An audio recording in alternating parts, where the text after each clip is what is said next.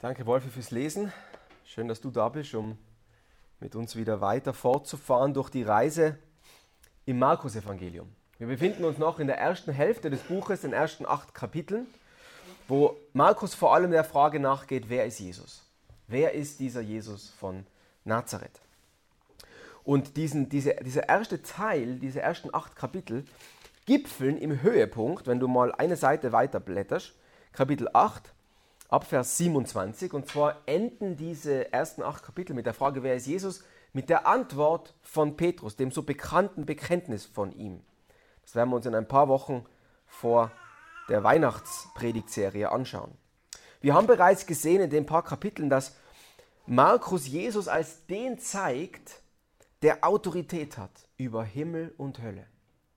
Der Autorität hat über Krankheit und Tod der Autorität hat über Natürliches und Übernatürliches. Und wir haben gesehen, dass er gerade in Kapitel 4 bis 6 in den Gleichnissen behauptet, dass der Schlüssel zum Reich Gottes das Wort Gottes ist. Und wenn du dich erinnerst an das letzte Mal, dann haben wir dort drei Abschnitte angeschaut in der Predigt vom Ruben, die uns untermauert haben, dass Jesus die Autorität hat, diese Behauptungen aufzustellen. Drei Begegnungen, drei Abschnitte, in dem Jesus wieder seinen Ausweis zeigt, seinen Personalausweis und sagt, ich bin wirklich Gottes Sohn. Meine Behauptungen sind wahr. Und interessant ist jetzt, dass Markus diese Aufzählungen von einem Wunder nach dem anderen, um seinen Ausweis zu zeigen, unterbricht. Und jetzt zwei interessante Abschnitte einfügt, ab, Vers, äh, ab Kapitel 7, ab Vers 24, wenn du da auf die nächste Seite schaust, wirst du sehen, dass es wieder mit drei Wunderaufzählungen weitergeht. Eine phönizische Frau, Heilung eines Tauben und dann wiederum Speisung von 4000. Also drei Wunder da, drei Wunder da und in der Mitte so ein typisches Markus-Sandwich. Packt da was in die Mitte und wir fragen uns, was ist da los, Markus? Was hast du vor? Um was geht's? Um was völlig anderes und zwar ums Händewaschen ums Händewaschen. Und wenn du ein ehrlicher Bibelleser bist, dann wirst du dir die Frage stellen, was ist da los, Markus? Was in aller Welt äh, soll ich jetzt über das Händewaschen wissen? Und ich glaube, dass diese Unterbrechung von Markus Absicht ist, weil er hier einer der wichtigsten Fragen nachgeht, die uns Menschen umtreibt. Warum ist es so? Ich glaube, wenn du bist wie ich, dann tust du, tun wir Menschen sehr viel dafür, Anerkennung zu bekommen. Wir tun sehr viel dafür, akzeptiert zu werden. Wir posten auf Instagram, wenn du das hast, nur schöne Bilder von uns. Wir sagen Dinge, damit Menschen uns mögen. Wir sagen manches nicht, damit man uns mag. Wir sind panisch darum bemüht, von Menschen angenommen zu werden. Und der eigentliche Grund, warum wir das tun, sagt die Bibel, ist, weil wir uns Annahme bei Gott wünschen. Das heißt, der Versuch, bei Menschen an, angenommen zu werden, ist eigentlich nur ein Ausdruck von der in uns liegenden panischen, berechtigten Suche nach Annahme bei Gott. Diese Suche nach Annahme bei ihm hat Gott uns ins Herz gelegt. Die Bibel spricht davon, dass er uns Ewigkeit ins Herz gelegt hat. Ein Bewusstsein dafür, dass es ihn gibt, dass wir mit ihm ein Problem haben, weil wir nicht so sind wie er. Und Annahme wollen. Wir wollen am Ende, letztlich, wenn Gott auf uns schaut, dass er Daumen hoch gibt. Dass er sagt, sauber, du bist in Ordnung. Das ist die größte, die Urfrage der Menschheit. Und dieser Frage geht Markus hier nach. Und das macht er um, umrahmt von Wundern, die zeigt, dass Jesus Autorität hat. Und was Markus hier, glaube ich, sagen will, ist, dass Jesus der Richtige ist, um auch diese Frage zu beantworten. Also wenn du, wie jeder andere Mensch, der Frage nachgehst, nimmt Gott nie an? Bin ich in Ordnung vor Gott?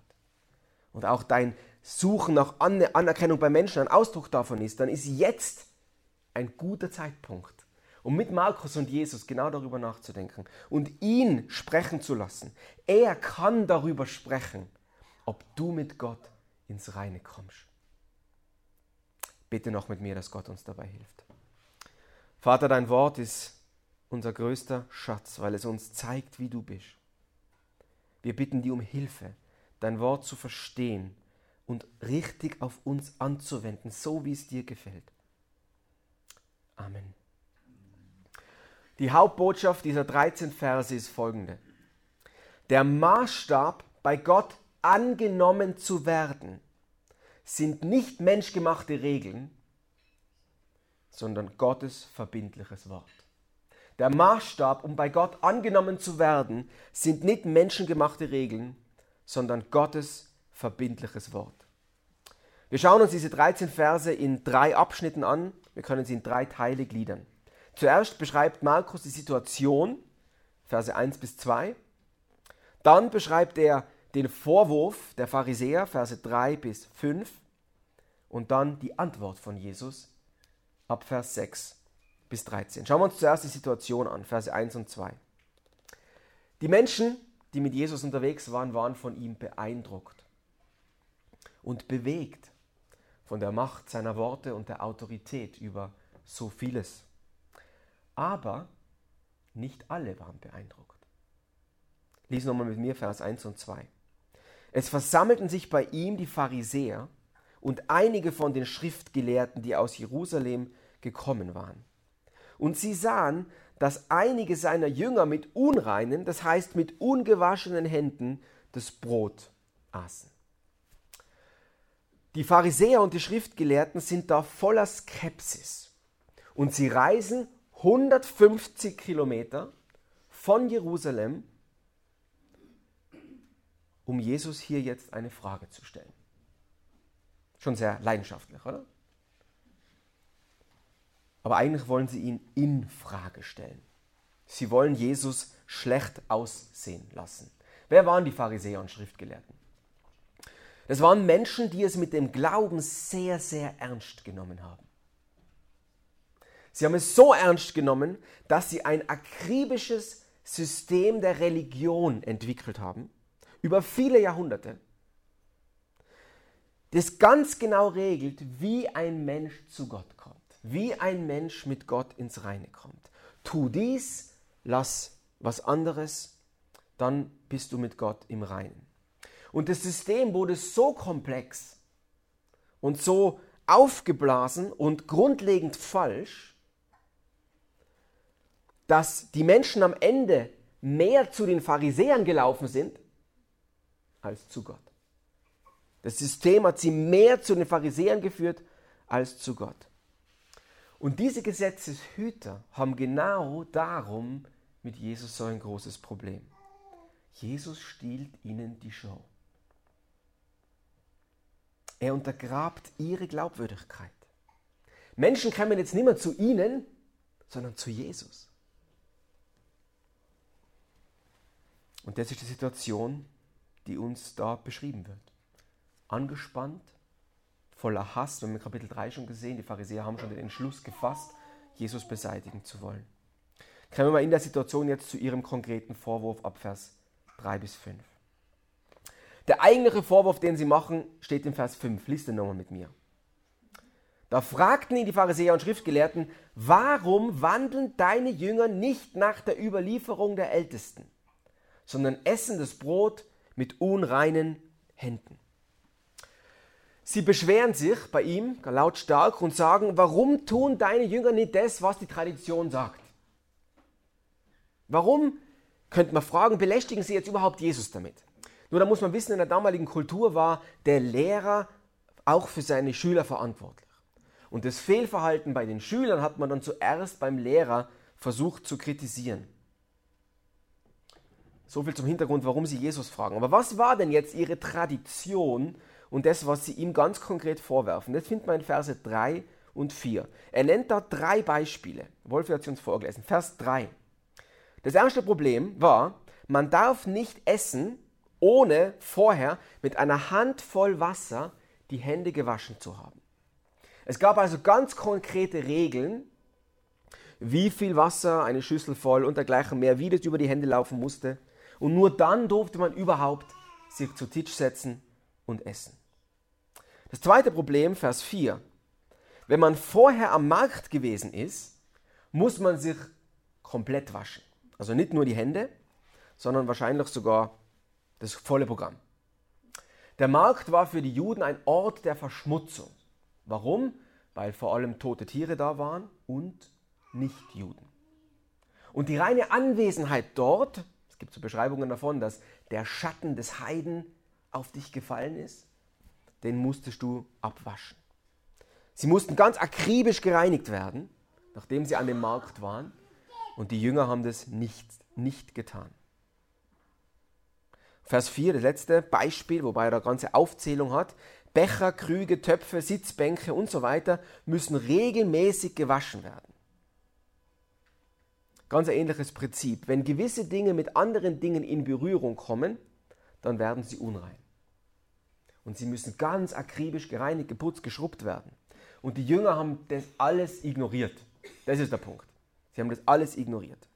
Das levitische System betrachtete Unreinheit als etwas, was durch Berührung oder durch in die Nähe etwas Unreinen kommen übertragen wird. Von unreinen Personen auf Personen, Dinge, Gefäße, Kleidung und sogar Häuser kann diese Unreinheit ausgehen. Und umgekehrt konnte man diese Unreinheit auch wieder beseitigen, wegwaschen, Schicht für Schicht, wenn man sich an gewisse Reinigungsregeln haltet. Also ihr Vorwurf ist, Jesus, du bist nicht in Ordnung. Jesus, deine Jünger sind nicht in Ordnung, weil der Mensch ist unrein, weil er menschengemachte Regeln nicht befolgt. Das ist der Vorwurf. Und jetzt kommen wir mal zum Hauptteil, zur Antwort von Jesus. Schau, schau auf Vers 6. Jesus antwortet ihnen da in zwei Teilen. Du siehst einmal in Vers 6, dort heißt es, er sprach zu ihnen. Und genau das gleiche findest du nochmal in Vers 9. Er sprach zu ihnen. Das sind die zwei Teile seiner Antwort. Und er beantwortet ihren Vorwurf, typisch Jesus, mit zwei Bibelstellen. Zwei Bibelstellen aus dem Alten Testament. In Vers 6, in der ersten Teil der Antwort, zitiert er das Buch aus dem Buch Jesaja, Kapitel 29. Und in Vers 10, in der zweiten Antwort, zitiert er aus dem zweiten Buch Mose, Kapitel 20, den zehn Geboten. Konkret das fünfte.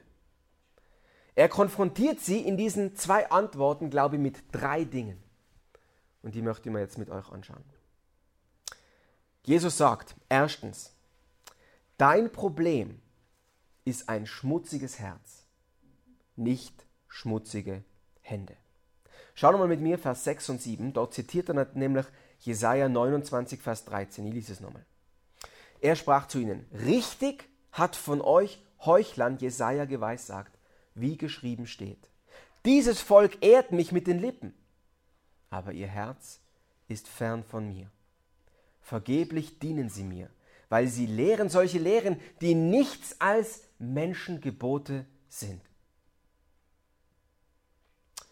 Jesus nennt sie da sehr scharf Heuchler. Man kann auch, die Übersetzung folgt meiner fast besser, Schauspieler übersetzen. Schauspieler. Warum? Weil sie vorgeben, jemand zu sein, der sie gar nicht sind. Die Motivation, diese Regeln, auch menschgemachten Regeln zu halten, war nicht Liebe zu Gott, sondern Liebe für sich selbst, Liebe, um von Menschen akzeptiert, bewundert und angenommen zu werden, um von Menschen gesehen zu werden. Nun, bevor wir jetzt völlig abdriften und uns fragen, ist jetzt Händewaschen irgendwas Schlechtes? Natürlich nicht. Wir müssen fragen, was sind der Zweck, was ist der Zweck der Reinigungsgebote im Alten Testament? Denn aufmerksame Bibelleser werden auch wissen, dass manche dieser Anspielungen für Reinigung ja wirklich aus dem Alten Testament kommen. Konkret im dritten Buch Mose, wo wir am meisten davon sehen, musste ein Priester zum Beispiel, bevor er in den Tempel gegangen ist, zwei Dinge tun. Er musste sich erstens waschen, um daran erinnert zu werden, dass er von sich heraus nicht rein ist. Ähnlicher Grund, warum der Matthias im Gottesdienstablauf heute auch, warum wir jeden Sonntag einen Moment im Gottesdienst haben, wo wir uns unserer Schuld vor Gott bewusst werden, weil wir ihn brauchen. Und in ähnlicher Weise musste erstens der Priester sich waschen, um sich daran zu erinnern, dass er auf sich selbst gestellt nicht sauber ist vor Gott. Und das Zweite, was er unmittelbar danach machen musste, er musste ein Opfer bringen, das daran erinnert, dass er ein Opfer braucht, dass die Reinigung, die er braucht, von Gott kommt, der die Strafe, die ihm blühen müsste, stellvertretend auf jemand anderen gelegt wurde. Das Herz ist schmutzig. Darum sind auch die Hände schmutzig. Nicht umgekehrt. Das war der Zweck der Reinigungsgebete, um sie zu erinnern und ihnen visuell vor Augen zu führen, dass sie unrein sind und sich mit der Waschung des neuen Erinnerung rufen, aber dann unmittelbar danach mit dem Opfer daran erinnern, woher die Reinigung kommt nicht durch die Waschung der Hände. Also Jesus sagt, das Problem ist ein schmutziges Herz. Vers 6 und 7, keine schmutzigen Hände zuerst. Das Zweite, was Jesus sagt, ist auch in dem Teil 6 und 7, dass ihre Traditionen nur Menschengebote sind. Wie macht er das? Ich glaube, er macht es eben genauso. Er zitiert Jesaja 29. Und was sagt Jesaja in Kapitel 29, Vers 13? Er spricht dort von Menschengeboten, Vers 7. Und in Vers 8 wendet Markus das an auf diese Situation heute. Jesaja hat ja vor vielen Jahrhunderten gesprochen und hat von Menschengebote gesprochen. Und jetzt nimmt Jesus das und überträgt es in ihre Zeit und sagt, eure Überlieferungen sind genau gleich wie die Menschengebote bei Jesaja. Das Problem ist genau das gleiche. Sie ersetzten Gottes Idee durch eigene Ideen. Die Pharisäer haben vorgegeben, darum Schauspieler, ein Sprachrohr Gottes zu sein. Und tatsächlich haben sie aber nur Menschenwort weitergegeben. Jesus entlarvt das Grundproblem seiner Gegner. Das Befolgen von menschgemachter Tradition führt nämlich nicht zu einer wachsenden inneren Reinheit sondern sehr oft führt es sogar vielmehr dazu, dass es davon ablenkt, dass es von der inneren Unreinheit ablenkt, weil man äußerlich beschäftigt scheint. Äußerlich tue ich so, als würde Gott und seinen Geboten gehorchen wollen. Aber innerlich will ich doch lieber selber Gott sein. Die eigentliche Unreinheit ist ein Herz, das ohne Gott sein will. Ein Herz, das sagt, ich brauche die nicht. Ich bin selber Gott. Und dieses Herz zeigt sich darin, dass wir Gottes Wort ignorieren. Dass wir immer wieder bewusst und unbewusst sagen, am Ende weiß ich es besser. Am Ende weiß ich es besser. Und wer nicht erkennt, dass das sein eigentliches Problem ist, der versucht panisch durch äußerliche Dinge zu kaschieren, dass er eigentlich mit Gott im Unreinen ist. Das ist das Problem, das Jesus da beschreibt. Stell dir einen Apfelbaum vor. Was passiert mit einem gesunden Apfelbaum? Dann keine Gärtner unter uns ist okay. Ein gesunder Apfelbaum bringt schöne Äpfel hervor. Wenn der Baum faul ist, wenn er tot ist, wird er keine Frucht bringen. Du kannst natürlich zum Supermarkt deiner Wahl gehen, einen Apfel kaufen, einen Garn kaufen und den Apfel an den Baum hängen. Aber alles, was das ist, ist fake. Der Baum wird darum nicht gesund. Der Baum muss neu gemacht werden. Der Baum muss heil werden gesund werden, um gesunde Früchte zu bringen. Und Jesus sagt, menschengemachte Religion ist wie das, Bäume an, wie das Apfel an tote Bäume hängen. Wie das Äpfel an tote Bäume hängen, das ist fake. Also zweitens sagt er, eure Traditionen sind eigentlich nur Menschengebote. Und das dritte, was er sagt, ist, durch eure Traditionen brecht ihr sogar Gottes Wort. Es ist nicht nur so, dass ihr sie verwechselt, sondern ihr brecht sie sogar. Das sagt er in Vers 11 mit dem sogenannten Korban-Beispiel. Und Korban ist kein Korb, sondern ein aramäisches Wort, das heißt, was so viel heißt wie Gott geweiht. Was bedeutet dieses Beispiel? Schauen wir uns das nur kurz an. Im fünften Buch Mose, Kapitel, äh, im fünften Gebot, sorry, 2. Mose 20, gibt es ja das Gebot, ehre deinen Vater und deine Mutter. Und zu diesem Gebot gehört auch die Verpflichtung, die Aufgabe, die Eltern im hohen Alter finanziell zu versorgen. Weil es damals, im Unterschied zu unserer Zeit heute, noch keinerlei Altersversorgung und dergleichen mehr gab. Es war selbstverständlich für junge Menschen, ihre Eltern zu versorgen. Die jüdische Tradition jetzt und das menschgemachte System um das gute Gebot Gottes herum hat eine Tradition entwickelt, die es erlaubt hat, Gelder, die eigentlich reserviert waren für die Eltern als Altersvorsorge, für Korban zu erklären, Gott geweiht zu erklären. Und damit hatte das zur Folge, dass dieses Geld nicht mehr für die Eltern verwendet werden musste. Mit anderen Worten, du hättest das, Geld nehmen können, für Korban erklären, dem Tempel spenden und meistens sogar mit Systemen, wo es gibt es ja heute auch noch, wenn man stirbt und in seinem Testament hinterlässt, ich möchte, dass mein Besitz irgendwann vielleicht der Kirche oder der Organisation übergeht. Genau gleich war das damals. Ganz viele Menschen haben mit diesem Vorwand, nicht für die Eltern sorgen zu wollen, ihren Besitz für Korban erklärt. Das heißt, sie mussten den Eltern nicht mehr helfen. Und nach ihrem Tod ging das dann vielleicht der Kirche oder sonst wem, also dem Tempeldienst, über. Es hatte zur Folge, sie mussten sich nicht mehr um die Eltern kümmern. Die Gelder konnten im Tempel gespendet werden und damit waren sie aus dem Schneider. Und dieses Korban-Beispiel sagt er in Vers 13, schau, was, am Ende, was es am Ende heißt, und dergleichen tut ihr viel.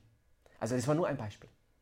Ein Beispiel von vielen, wie sie durch eigene Traditionen letztlich sogar Gottes Gebot gebrochen haben. Der Mensch glaubt, Gott austricksen zu können. Das ist eigentlich das, was da passiert. Wir glauben, dass wir klüger sind wie er. Und das ist auch heute nicht anders. Manch einer heute glaubt, dass wenn er einmal im Jahr in die Kirche geht, oder dreimal, und dabei schlafend das über sich ergehen lässt, irgendwie Punkte bei Gott sammelt.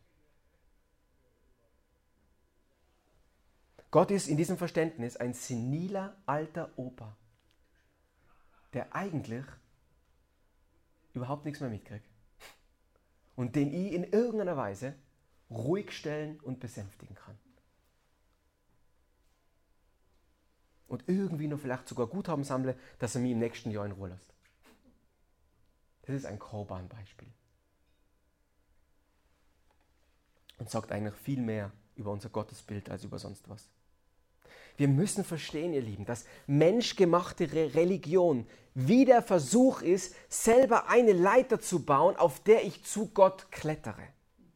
Das ist das, was menschgemachte Religion ist. Das Wort Gottes aber zeigt uns, wie ein Spiegel, dass du das niemals schaffen kannst. Dass du niemals in der Lage sein wirst, eine Leiter zu bauen, auf der du selbst zu Gott kletterst, sondern dass er selber runterkommen musste zu dir, um dich zu ihm zu holen. Wir müssen die Funktion vom Gesetz, von den Geboten verstehen. Es hat noch konkret zwei Ziele. Erstens, es sollte das gute Leben, das Gott gedacht hat, beschützen, wie ein Zaun, bewahren. Und es ist nur eine und die eine Funktion geht nie ohne der anderen. Die zweite Funktion des Gesetzes ist nebst dem Zaun eigentlich wie ein Spiegel, der uns zeigt, dass wir aus eigener Kraft niemals innerhalb des Zaunes bleiben,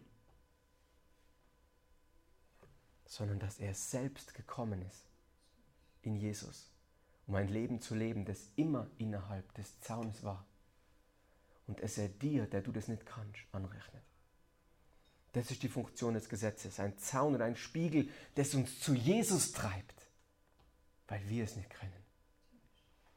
Jesus hat das Gesetz, die Gebote in vollkommener Weise erfüllt. Er wurde nie unrein. Und erinnern die an die Begegnungen, was ist mit Jesus passiert, wo immer er mit Unreinen in Berührung gekommen ist. Die Menschen um ihn sind panisch geworden und haben Angst gehabt, er wird auch unrein, weil er sie berührt. Er berührt den Aussätzigen. Er wird von einer lebenslang blutenden Frau, die abgeschieden leben musste, berührt. Er berührt sogar den Leichnam eines toten Kindes. Alles Tabus in der jüdischen Tradition. In dem Verständnis der Juden wurde er dadurch unrein. Aber was ist bei Jesus passiert? Jesus wurde nicht unrein. Vielmehr hat er seine Reinheit auf die Unreinen übertragen. Er hat seine Reinheit auf die Unreinen übertragen. Und genau das, ihr Lieben, wollen religiöse Menschen nicht glauben. Sie, wir in unserem religiösen Denken, wollen nicht glauben, dass das der einzige Weg ist, rein zu werden. Und dem geht Markus hier nach. Fassen wir den Vorwurf und da die Antwort Jesus nochmal zusammen. Pharisäer sagen, du bist unrein, weil du menschgemachte Regeln nicht befolgst. Jesus sagt, du bist unrein, weil Gott, du Gott gegebenes Wort nicht befolgst. Und nur wer zu mir kommt und sich von mir reinigen lässt, wird von Gott angenommen. Das ist die gute Nachricht, ihr Lieben. Und ich weiß nicht, wie dir geht, ich habe die Woche viel darüber nachgedacht, was das für uns bedeutet. Wir waschen uns die Hände. Wahrscheinlich nicht mit dem Ziel, um vor Gott rein zu sein in erster Linie. Was heißt das für uns? Und ich glaube, wenn wir ehrlich sind, dann äh, müssen wir eingestehen, dass wir alle, dass dieses religiöse Denken an uns allen klebt. Wir leben im heiligen Land Tirol, das sehr davon geprägt ist. Und das Heilige ist natürlich das sehr davon geprägt ist, durch Befolgen von Regeln mit Gott ins Reine zu kommen. Die traurige Realität ist aber, dass durch diese Traditionen, durch diese Regeln, durch dieses menschgemachte System das wahre Evangelium verschüttet wird. Das ist die Realität. Wir haben genau das gleiche Problem wie die Pharisäer menschgemachte Religion ist attraktiv für uns. Warum ist es so?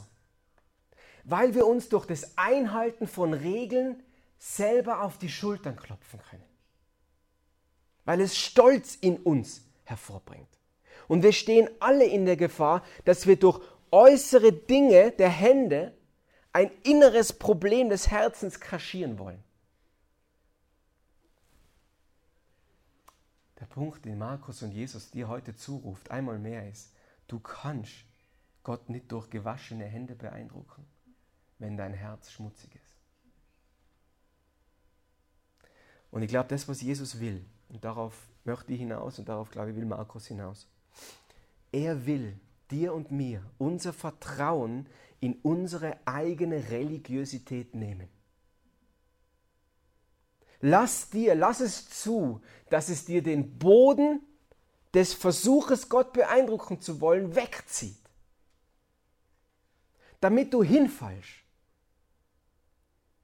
in seine Hand. In seine Hand. Denn nur dort wirst du Annahme finden. Denn nur dort wirst du Annahme finden.